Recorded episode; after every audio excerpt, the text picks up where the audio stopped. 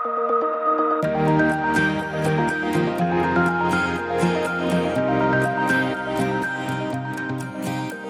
und herzlich willkommen zu Tag 9 unserer 21 Tage des Fastens und Gebets. Heutiges Thema ist Glaube. Was aber ist Glaube? Dem ganz frommen Bibelleser wird unmittelbar Hebräer 11, Vers 1 in den Sinn kommen. Es ist aber der Glaube eine feste Zuversicht auf das, was man hofft und ein Nichtzweifeln an dem, was man sieht. Die Realität sieht zumindest bei mir anders aus. Für mich gehört zum Glauben auch Zweifeln. Und zwar teilweise ganz elementarer Zweifel. Zweifel, für den ich oder für den wir uns häufig schämen.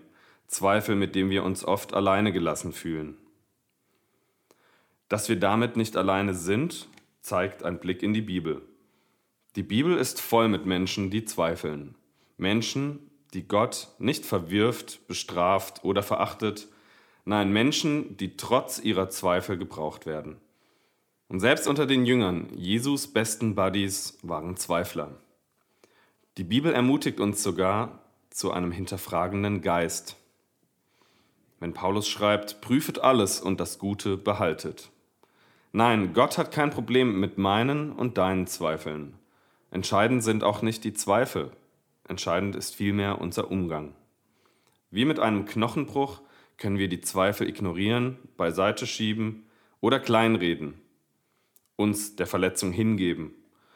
Oder wir können dagegen angehen und etwas tun. Hier passt die Jahreslosung 2020 wunderbar. Ich glaube, hilf meinem Unglauben. Ein gesunder Umgang mit Zweifeln bedeutet nicht stehen zu bleiben, sondern mit all meinen Zweifeln zu Gott zu kommen. Ähnlich wie auch der Knochenbruch führt ein überkommener Zweifel zu einem stärkeren Glauben.